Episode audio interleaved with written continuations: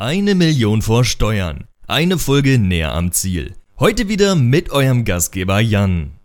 Folge 28. Heute wieder mit Max Wienke. Max Wienke ist Marktanalyst bei XTB. XTB ist mein Brokerage-Partner auf Instagram, äh, Sponsor von mir. Und ähm, daher freue ich mich wieder, eine weitere Folge mit Max aufnehmen zu dürfen. Hi Max, wie geht's dir heute? Hi Jan, schön dich zu hören. Ja, mir geht's gut soweit. Ähm, hoffe, bei dir ist auch alles okay. Ja, ja, endlich hat sich da ein bisschen abgekühlt. Ähm, deswegen kann ich mich so, äh, so sozusagen nicht beklagen. Ähm, Max, ich weiß, ich frage dich das jedes Mal, du warst schon oft genug hier, aber stell dich mal für die, für die drei, vier Leute vor, die dich jetzt vielleicht noch nicht kennen. Okay, ja, mein Name ist äh, Max Wienke und ich bin äh, Finanzmarktanalyst bei X-Trade Brokers in äh, Frankfurt und ähm, ja, Jan und ich, wir haben hier in den vergangenen ähm, ja, Monaten, muss man eigentlich schon sagen, ja, ein paar Podcasts aufgenommen und da die diverse, diverse Themen äh, besprochen. Und ähm, ja, heute wollten wir uns mal, uns mal die Meme-Aktien vornehmen und auch über das äh, FOMO-Phänomen sprechen. Das hast du sehr schön äh, eingeleitet. Besser hätte ich das nicht machen können.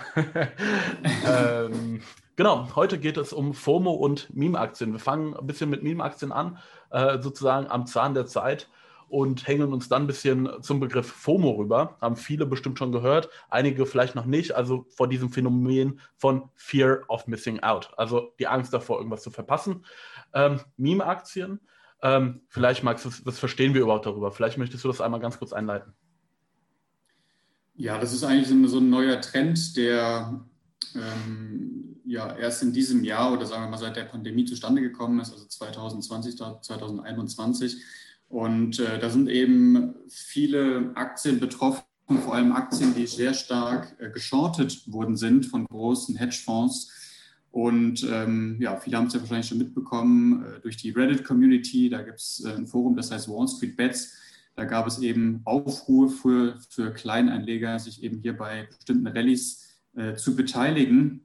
Und das hat eben hier etwas ausgelöst, äh, was ähm, ja durchaus eine gewisse Nachhaltigkeit hat, weil wir haben in den letzten Monaten auch immer gesehen, dass ja, man immer wieder versucht hatte, Einzeltitel weiter nach oben zu pushen. Und ähm, ja, letztendlich geht es darum, äh, dass man, sage ich mal, in Anführungszeichen blind kauft und ähm, die Anleger scheinen da, sage ich mal, sehr äh, risikoreich ähm, ja, reinzugehen äh, mit dem Motto, so nach dem Motto, dass man nichts zu verlieren hat. Ähm, es geht aber vor allem auch darum, dass viele Händler eben an die Börse äh, oder viele Händler, die jetzt erst überhaupt sich mit dem Thema Börse beschäftigen, natürlich auch von diesen Trends mitbekommen haben und natürlich auch so in gewisser Weise ähm, angefangen haben mit den Meme-Aktien. Ne? Aber das birgt natürlich auch viele Risiken, werden wir, denke ich, gleich nochmal ein bisschen näher drauf eingehen. Ja, definitiv. Schön, dass du das Risiko direkt am Anfang angesprochen hast. Ähm, wird auf jeden Fall ähm, gleich nochmal vertieft. Aber vielleicht jetzt einmal ganz kurz zu den, zu den Beispielunternehmen, die da besonders aufgefallen sind. Ich habe da vor zwei Wochen auch einen Beitrag auf Instagram gepostet. Ähm, das ist auch ganz gut angekommen. Ähm, welche Aktien sind das konkret? Das sind vor allen Dingen GameStop, da glaube ich, ging das Ganze mit los. Ähm, AMC und jetzt haben wir sogar eine deutsche Meme-Stock-Aktie mittlerweile mit dabei und zwar ist das Windeln.de. Also schon eine, eine, breite Basis an verschiedenen Aktien. Und ähm, soweit ich das richtig verstanden habe, da ging es im ersten Moment auf Reddit eher darum, ähm, die einen, einen Short Squeeze zu äh, erzwingen und den ähm, Hedgefonds ein bisschen, bisschen auf den Sack zu gehen. Habe ich das richtig verstanden? Ja, so kann man das ganz gut zusammenfassen. Also letztendlich ging es ja so darum, dass Hedgefonds Short-Positionen aufgebaut haben. Und ähm, die Idee war eben, dass man versucht hat, diese aus den Positionen rauszudrängen, also dass man sozusagen äh, die Kurse nach oben katapultieren äh, kann, also ganz nach dem Motto to the moon. Also jeder kennt ja die Raketen-Emojis äh, oder zumindest schon mal gesehen. Also darum geht es letztendlich, dass man hier versucht, künstlich Kurse in die Höhe zu treiben. Und das große Problem ist, dass eben äh, es eine sehr starke Abkopplung gibt äh, von, zu den Fundamentaldaten. Also es ist natürlich klar, dass Kurse durchaus eine Rallye erfahren können, aber in der Regel nicht so stark und dann auch nicht nachhaltig, weil ähm, eben, wie gesagt, Firmen betroffen sind, die oftmals gar keine richtigen Geschäftsmodelle haben oder Geschäftsmodelle, ähm, die zumindest nicht erfolgreich sind Und ähm, deswegen ähm, hat das natürlich sehr große Diskussionen ähm, hervorgerufen an den Finanzmärkten. Hm.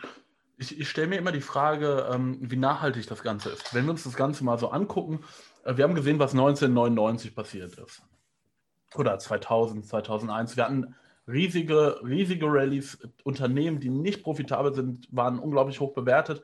Und im Moment befinden wir uns an einer, an einer relativ ähnlichen Position, würde ich sagen. Wir haben Unternehmen, die haben äh, vielleicht ein Geschäftsmodell, sind aber, okay, vielleicht Ausnahme AMC, da ist man wegen Corona vielleicht gerade nicht so profitabel, aber GameStop die letzten Jahre schon immer nicht profitabel gewesen oder nicht so, äh, nicht so, nicht so umsatzstark. Man hat Umsatzeinbußen gehabt ähm, oder mit, mit Windeln.de zum Beispiel auch. Und ähm, wir, wir zocken jetzt diese Aktien in die Höhe. Jetzt ist die Frage, wie nachhaltig das ist. Im Moment haben wir anscheinend noch ähm, einen Druck in der, in der Käuferschaft, dass wir auf Reddit, ähm, ich sage es mal so salopp, Vollidioten finden, die das weiter kaufen und da, dadurch wird der Preis weiterhin gestützt. Wie nachhaltig ist das, wenn wir irgendwann äh, da einen großen Crash sehen? Also das ist das einzige äh, Exit-Szenario für mich, das ich mir gerade vorstellen kann. Ähm, oder oder, oder mache ich mir da irgendwie falsche Gedanken?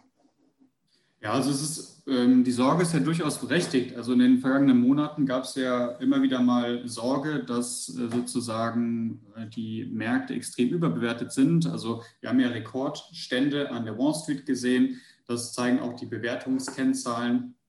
Was wir aber auch gesehen haben, ist, dass diese, sage ich mal, diese äh, Blasen ähm, Formationen oder sogar blasenähnliche Zustände sich doch dann eher auf Einzeltitel oder Branchen beschränkt haben. Und das mhm. ist das, was du angesprochen hast, wie die Titel AMC Entertainment, GameStop und so weiter oder jetzt auch Windeln.de. Also auf den ganz großen Markt hatte das dann doch nicht so einen großen Einfluss, wie manche das befürchtet hatten. Ähm, wenn wir aber jetzt nochmal auf äh, ja, dieses Zocken zurückkommen, also du hast es ja gerade schon angesprochen, wie nachhaltig ist das?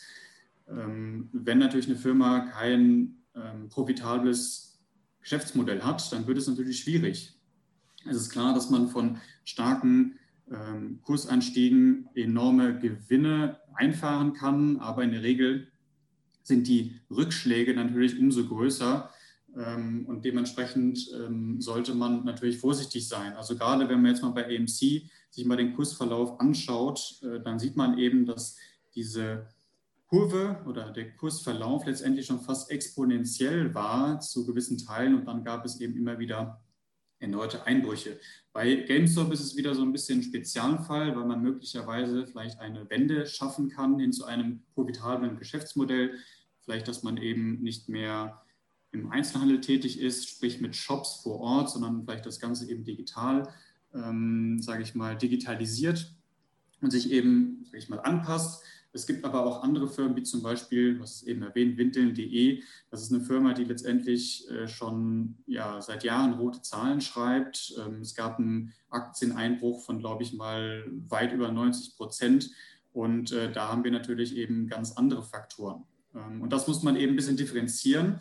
Und ähm, gerade bei diesen Meme-Aktien, wenn wir jetzt über das Risiko sprechen, würde ich einfach immer davon ausgehen, dass man ähm, sich auf einen Totalverlust vorbereiten sollte bei der Aktie. Na, es ist natürlich so, dass die Aktie vielleicht jetzt nicht genau auf Null läuft, aber ähm, es kann eben sein, je nachdem, wo man einsteigt, äh, dass, dass man eben ähm, sich vorbereiten sollte auf Kursrückgänge von nicht nur 30, 40 Prozent, sondern auch mal 50, 60 oder 70 Prozent ähm, ja, wie gesagt, da lässt, lässt das Ganze schon erkennen, also nur einen sehr kleinen Teil der Kapitalanlage da reinsetzen oder da überhaupt, äh, ja, da, oder überhaupt mit spekulieren.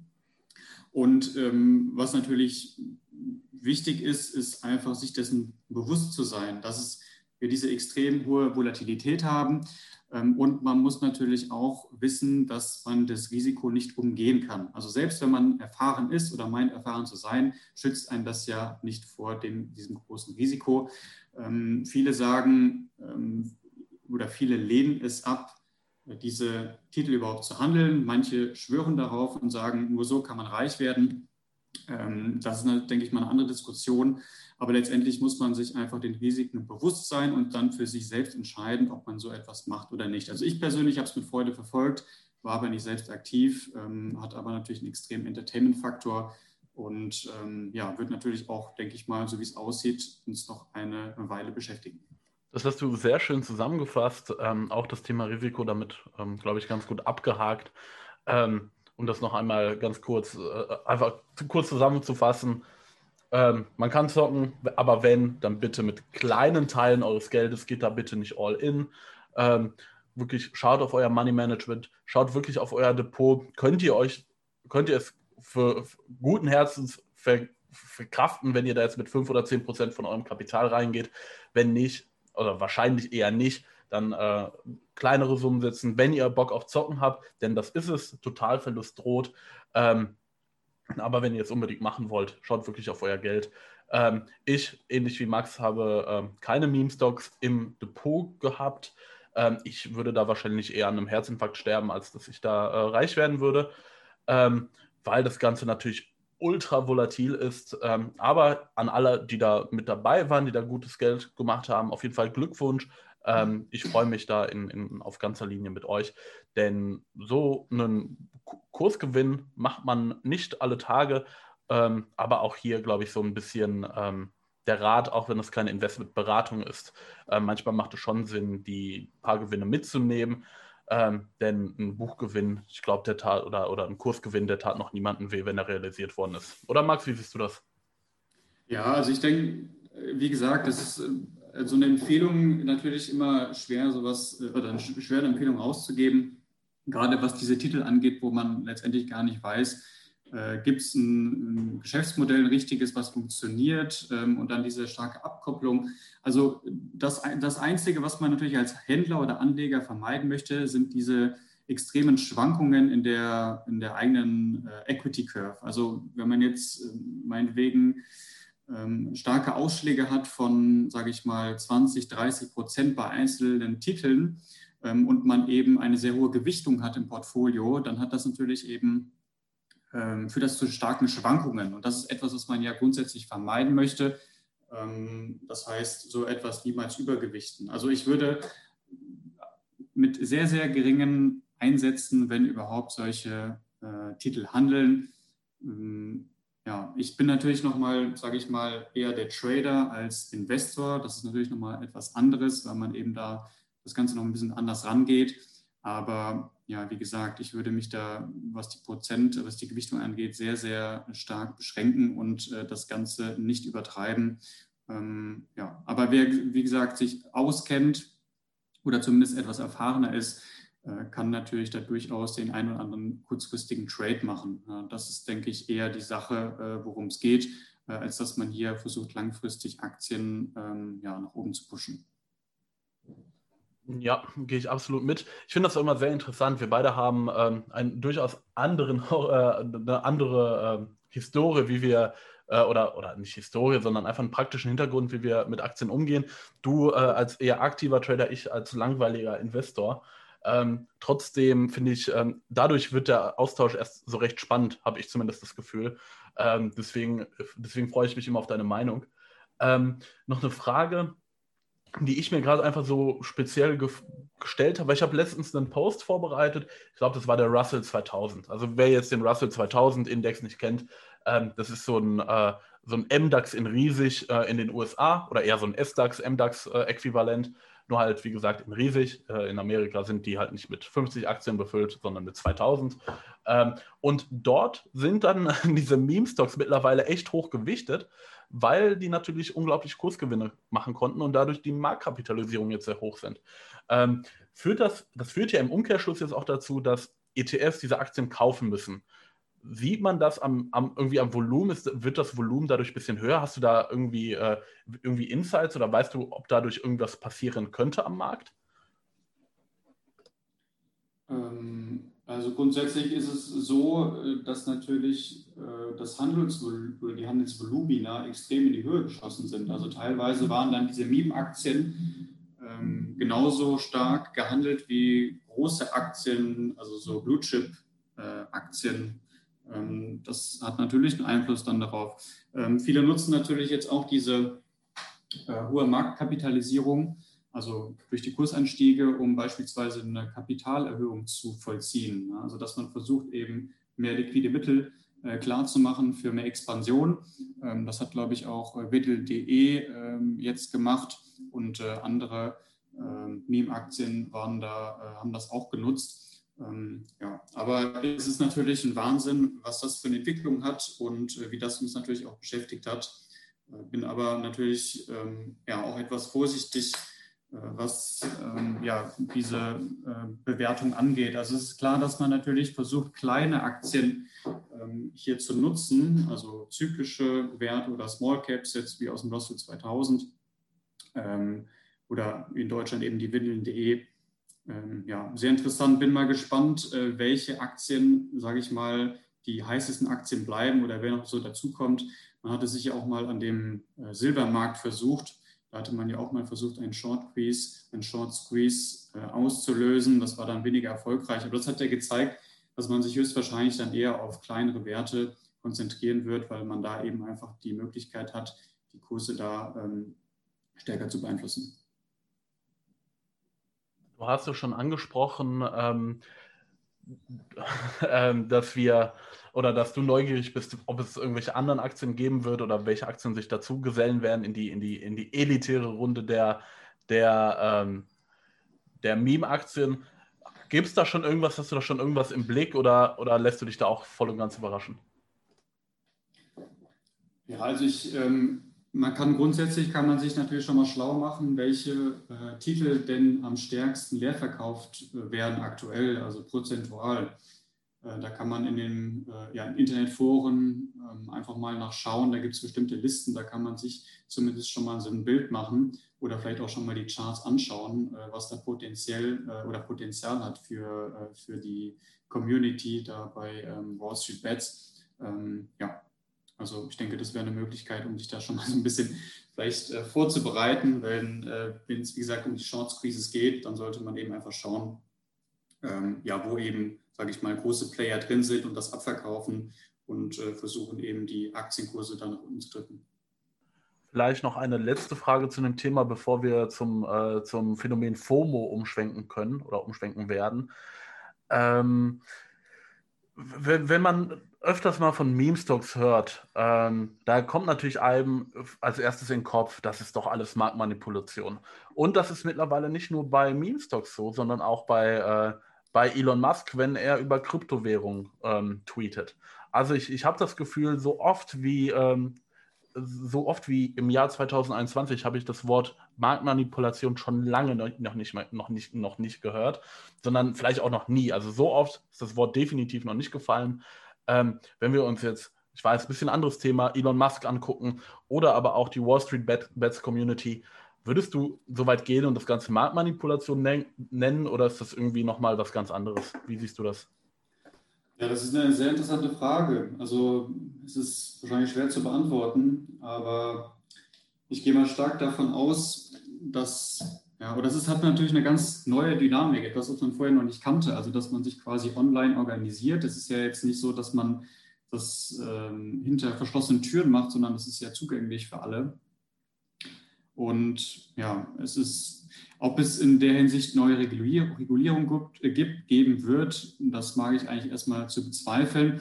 Ähm, wo ich dann eher, ja, sage ich mal, Probleme sehen könnte von der Regulierungsseite, ist, wenn jetzt zum Beispiel Elon Musk twittert und da natürlich massiv die Kurse beeinflusst. Ob er das jetzt will oder ob er das jetzt gewollt äh, hatte oder nicht, das ist natürlich wieder eine andere Frage. Ähm, aber da wird er natürlich auch Probleme mit den Aufsichtsbehörden, also der SEC zum Beispiel, natürlich dann bekommen oder hatte er natürlich auch schon. Äh, das heißt, bestimmte Tweets ähm, oder Tweets müssen grundsätzlich dann eben auch freigegeben werden. Das war ja, glaube ich, die Thematik, dass er eben, äh, dass das eben rechtlich abge, ab, gesegnet werden muss, bevor da eben etwas twittert. Da hat er sich, glaube ich, auch ein paar Mal nicht dran gehalten. Ähm, also das sind so Sachen, die wahrscheinlich äh, kritischer zu sehen sind als jetzt zum Beispiel die äh, Community Wall Street Bets. Ja, stimme ich dir grundsätzlich zu. Ähm, ja, ich, ich, ich schweife hier immer mehr vom Thema ab und es tut mir echt leid für alle Zuhörer. Wir kommen gleich sofort, wir kommen gleich sofort wieder zum Thema FOMO. Ähm, du als aktiver Trader, wie siehst du den, ähm, den aktuellen Rückgang beim, beim Bitcoin? Da passt natürlich jetzt auch thematisch ganz gut. Ähm, Fear of Missing Out. Ähm, alle sind hinter dem, dem Bitcoin hinterhergelaufen, als wir bei 60.000 standen. Jetzt stehen wir bei 25.000 Euro. Niemand redet mehr über den Bitcoin, zumindest äh, deutlich weniger als vorhin. Ähm, wie, wie, wie siehst du die aktuelle Lage? Wie schätzt du das Ganze ein? Ja, das ist äh, Bitcoin ist sozusagen im freien Fall und man versucht jetzt herauszufinden, äh, wo wir die unter letzte Unterstützung finden. Also ähm, ja, die 30.000 Dollar Marke könnte man möglicherweise nochmal unterschreiten. Ähm, das wäre nicht unrealistisch. Und ähm, ja, du hast ja gerade schon angesprochen, Bitcoin Rallye 60.000 plus. Und das Thema FOMO, äh, da können wir vielleicht noch mal ein bisschen drüber sprechen. Ähm, es geht also darum, dass man, ich sage mal in Anführungszeichen, panische Käufe tätigt, wenn sich der Trend eben beginnt zu beschleunigen. Das heißt, man versucht dann lieber noch mal extrem teuer rein äh, einzusteigen, bevor man dann gar nicht mehr in den Markt kommt oder vielleicht eben wieder alles verpasst äh, hat. Und äh, das ist eben etwas, äh, ja, was, denke ich mal, oder denke ich vielen passiert ist oder jedem natürlich auch schon passiert ist. Äh, die Frage ist, wie man das Ganze dann umgehen kann, beziehungsweise wie man das vermeiden kann. Da gibt es natürlich ein paar Lösungen. Also erstmal muss man immer mit Struktur rangehen. Das heißt, man sollte sich vorher einen Plan machen und vorher ganz genau wissen, wonach man sucht. Ähm, also das, das beginnt erstmal mit der Strategie, das heißt, möchte ich eine Korrektur handeln, ähm, also es gibt ja immer einen Anstieg, dann eine Korrektur. Möchte ich so etwas handeln? Möchte ich einen Ausbruch handeln? Möchte ich eine Divergenz handeln? Zum Beispiel, wenn zum Beispiel ein Kursverlauf sich anders entwickelt als ein äh, Oszillator, gibt es Korrelationen. Also wenn jetzt zum Beispiel der Bitcoin extrem stark ansteigt und Altcoins, also andere Coins, da nicht so ganz mit, äh, mitziehen, ähm, gibt es da irgendwelche ähm, Sachen, die man vielleicht aus der Vergangenheit herauslesen kann? Ziehen die Altcoins tendenziell eher mit oder korrigiert vielleicht der Bitcoin? Ähm, und man sollte dann eben wissen, wie man äh, auf bestimmte Situationen reagiert, nämlich genau auf diese Situation, die ich gerade beschrieben habe. Also wenn wir jetzt zum Beispiel das, mal das Beispiel nehmen, der Bitcoin schießt über 50.000 hinaus, war ein wichtiger Widerstand. Ähm, und die Frage ist natürlich, was mache ich jetzt damit? Äh, und da haben, muss man eben sich vorher ein Regelwerk zusammenbasteln, um dann genau auf so eine Situation vorbereitet zu sein. Also entweder schießt der, ähm, schießt der Markt durch und korrigiert nicht, wenn ich zum Beispiel so eine Strategie habe, wo ich die Korrektur nutze. Der Markt schießt nach oben durch ähm, das heißt, entweder äh, bin ich eben bereit, vielleicht eine kleinere Positionsgröße einzunehmen, ja, damit das Risiko eben wieder stimmt, oder ich lasse den Markt einfach in Ruhe und suche mir einen neuen Markt. Ja, es gibt ja unendlich viele Chancen ähm, und daher ist es auch nicht schlimm, dass man mal was verpasst. Ähm, das ist eben auch wichtig, dass man versucht, mal das zu akzeptieren äh, dass man etwas verpasst hat und dann einfach nach einer neuen Möglichkeit sucht. Also es gibt ja jeden Tag, jede Woche, jeden Monat gibt es unendliche Möglichkeiten. Und ähm, wichtig noch ist hier, dass man ähm, eben schaut, dass das Ganze eben in, die, in, diese, in diese Strategie eben passt und dass man eben ein gesundes Verhältnis hat zwischen dem Risiko und dem potenziellen Gewinn. Das heißt, wenn wir jetzt noch äh, bei 50.000 Dollar ausbrechen und ich mir vorher überlegt habe, dass wenn der Ausbruch erfolgt, ich ein Potenzial sehe bis in Richtung 55.000 Dollar, äh, der Markt jetzt aber schon bei 52 oder 53 ist, ich mein Risiko aber auch irgendwo begrenzen muss und ich vielleicht einen Stop-Loss äh, Stop setze bei 48, dann ähm, gibt es da kein gesundes Verhältnis. Also ein gesundes Verhältnis wäre zum Beispiel ein Chance-Risiko-Verhältnis von 2 zu 1, 3 zu 1 oder natürlich auch noch darüber hinaus. Aber man sollte ähm, immer schauen, dass man natürlich mehr gewinnen kann, als man verlieren kann. Und ähm, an so etwas kann man sich eben äh, ein bisschen orientieren. Das Ganze muss man natürlich auch ein bisschen üben, um die Einstiege und Ausstiege ein bisschen äh, ja, oder gut teilen zu können.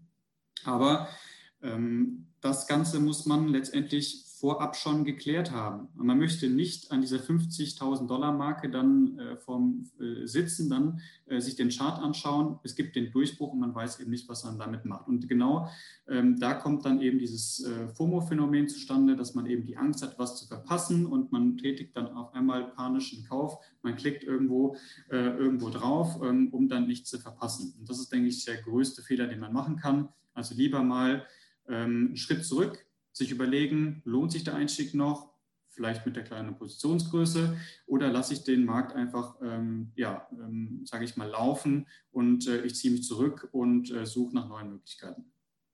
Ja, ich glaube, das hast du ganz gut äh, schon zusammengefasst. Ähm, ich ich wäre ja nicht ich, würde ich jetzt nicht äh, Costolani zitieren, ähm, einer Straßenbahn äh, sowie Aktien sollte man niemals hinterherlaufen, denn die nächste kommt bestimmt. Ähm, passt, glaube ich, beim FOMO-Phänomen perfekt. Und wenn man unbedingt dabei sein möchte, ähm, einfach in kleinen Tranchen kaufen. Ich glaube, das hast du auch schon ganz gut äh, erwähnt. Oder baut euch eine Strategie. Ähm, ich weiß, das erfordert sehr viel Selbstdisziplin. Die haben nicht alle. Also da muss man offen mit äh, sich sein. Hat man genug Selbstdisziplin, um sich immer an seinen Schlachtplan zu halten? Ähm, ich habe die normalerweise. Manchmal äh, drehe ich aber auch am Rad.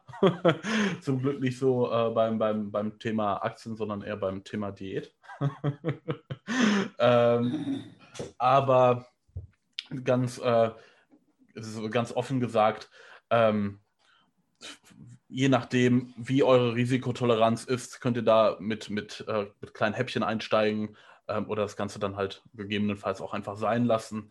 Ähm, ich glaube, denn Meme-Stocks haben gezeigt, dass äh, FOMO sehr, sehr wehtun kann, denn jeder, der irgendwie bei 400, 400 Dollar herum GameStop gekauft hat, der hatte von der Ready der letzten Tage oder der letzten Monate halt auch relativ wenig. Ne? Das muss man halt dazu sagen.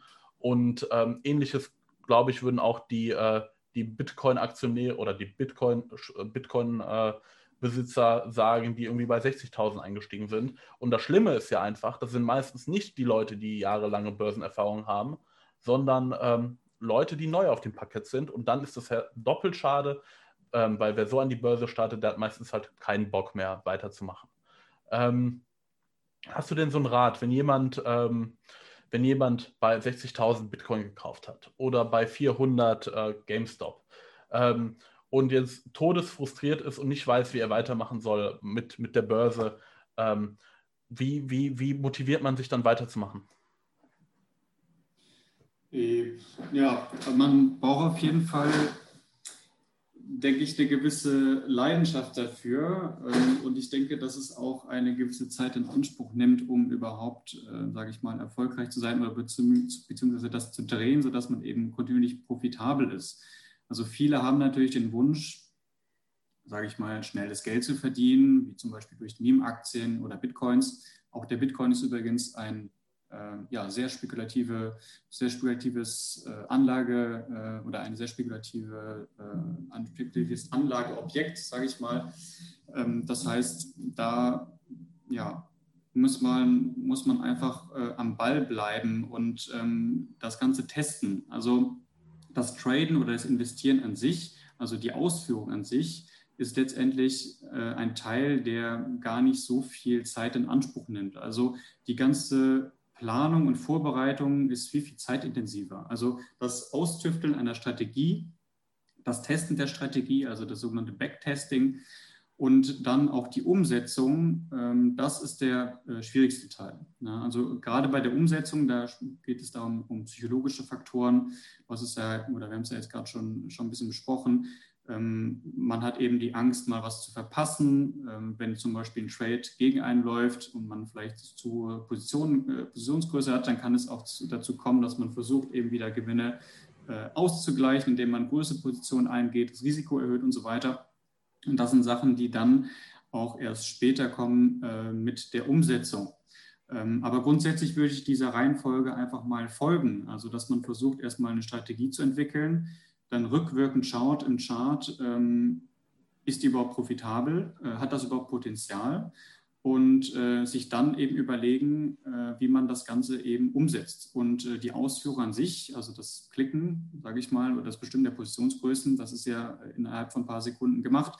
Aber der ganze äh, Prozess, der dahinter steckt, zum richtigen Zeitpunkt äh, dann den richtigen Klick zu machen, ähm, das ist dann nochmal äh, etwas ganz anderes. Und ähm, ich weiß, dass das für viele äh, sicherlich frustrierend sein mag, ähm, dass man vielleicht, ja, sage ich mal, in der einen oder anderen Phase nicht wirklich vorankommt. Da sollte man sich auch ruhig ähm, Hilfe besorgen. Also einfach mal in Foren ähm, sich informieren oder vielleicht jemanden finden, der sage ich mal, schon erfolgreich ist oder eine gewisse Erfahrung da hat, der dann, sage ich mal, den einen oder anderen Impuls liefern kann. Ähm, denn oftmals ist es, denke ich, äh, ja, wichtig, dass man auch jemanden hat, der oder dass man jemanden hat, mit dem man sich eben austauschen kann und dann eben auch über die Probleme reden kann, äh, die man ähm, bei der Umsetzung hat. Also äh, jeder hat natürlich andere Schwierigkeiten. Die einen haben ein Problem mit der Strategiefindung, die anderen haben ein Problem, sage ich mal, ihr Risikomanagement unter Kontrolle zu bekommen. Und so muss dann jeder so ein bisschen herausfinden, wo seine Schwächen und Stärken sind. Aber das Ganze ist Teil des Prozesses. Und ähm, wer Lust darauf hat, ähm, ja, der äh, wird natürlich ähm, ja, in der Regel, wenn er dran bleibt, auch irgendwann belohnt das hast du sehr schön gesagt. Ähm, du hast gesagt, man soll sich Hilfe suchen. Ähm, ich weiß, dass du Webinare gibst. Macht ihr auch so eine Art, eine, so, das hört sich ein bisschen blöd an, aber macht ihr so eine Art Trader-Ausbildung? Bietet ihr sowas auch an? Also wir haben sehr viel Lernmaterial, wir haben E-Books und auch eine Trading Academy. Das heißt, da kann man sich ähm, ja zu allen möglichen äh, Themen informieren. Ja, das fängt dann an mit ähm, Grundlagen der technischen Analyse, fundamental dann und so weiter. Also man wird da schon an die Hand genommen. Da gibt es genug Materialien. Und äh, ansonsten ähm, habe ich natürlich auch mit äh, meinen Webinaren, ähm, ja, denke ich mal, für viele auch äh, etwas, wo man einfach mal einen Einblick bekommen kann, wie man das Ganze angeht, worauf man achten sollte und ähm, was letztendlich für den Handelstag so wichtig ist. Also es ist natürlich auch die große Frage, spezialisiert man sich oder handelt man eine breite Palette an Märkten? Auch das sind Fragen, die man beantworten muss. Ja, es gibt ja welche, die handeln nur einen Markt, den aber eben sehr intensiv und ähm, in der Regel natürlich dann auch sehr erfolgreich. Es gibt aber auch welche, die, sage ich mal, vielleicht fünf Währungspaare oder zehn Währungspaare handeln. Es gibt welche, die mehrere, ja, jeden Abend mehrere hundert, hunderte von Aktien durchscannen. Es gibt äh, welche, die beschränken sich nur auf 20 und so weiter. Also da gibt es un unterschiedliche Möglichkeiten, ähm, unterschiedliche Zeiteinheiten und so weiter. Jeder hat ein anderes Risikoprofil. Also das sind alles Faktoren, äh, die man äh, berücksichtigen muss. Ähm, wie man aber das Ganze angeht, ähm, das sind so Sachen, die werden dann auch in den Webinaren besprochen. Das heißt, wer da Lust hat, einfach mal rein äh, einschalten. Oder auch auf unseren YouTube-Channel gehen, XTB Deutschland. Da findet man ähm, ja aufgezeichnete Webinare von mir und auch von anderen von, von, Partnern, die da eben äh, ihre Ansätze zeigen und Analysen äh, vortragen. Und äh, da kann man sich zumindest die ein oder andere Sache mal abgucken und ähm, ja, eben herausfinden, äh, was zu einem passt und ja, wie man das Ganze angehen könnte. Würde ich sagen, Max, das war doch eine, eine, ein knackiger Podcast, ähm, relativ schnell durch unsere Themen durchgekommen. Aber du, du kennst mich ja, ohne eine abschließende Frage würde ich dich hier niemals aus dem Podcast lassen. Und zwar ist die Frage, ähm, wie immer, ähm, wenn du jetzt irgendeine Aktie oder ein Finanzinstrument kaufen müsstest, was würdest du jetzt kaufen? Ja, also ich, es gibt ein paar Märkte, die ich auf jeden Fall auf der Watchlist habe und ähm, in den nächsten Tagen sehr stark beobachten werde. Eine, einmal den äh, Goldpreis. Wir haben jetzt einen sehr starken Rückgang erlebt und äh, die Frage ist jetzt, ob wir, nachdem wir wichtige Unterstützungsmarken erreicht haben, ob wir von da auch wieder einen Anstieg sehen. Ähm, das heißt, hier im Zusammenhang muss man vor allem den Dollar und äh, die äh, Anleiherenditen beobachten. Also ein starker Dollar ist natürlich negativ für den Goldpreis. Und ähm, wenn jetzt die äh, Renditen ansteigen, dann wäre das auch etwas, was den Goldpreis belasten könnte. Ähm, das heißt, ähm, ja, eine klare Empfehlung gebe ich jetzt hier nicht. Ähm, aber ich denke mal, äh, das ist etwas, was man sich durchaus mal anschauen könnte. Goldpreis in Kombination mit der Dollarbewertung und äh, den Renditen. Ähm, ich denke mal, dass äh, ja, das etwas ist oder wo der Goldmarkt, sage ich mal, an einem wichtigen Knackpunkt sein könnte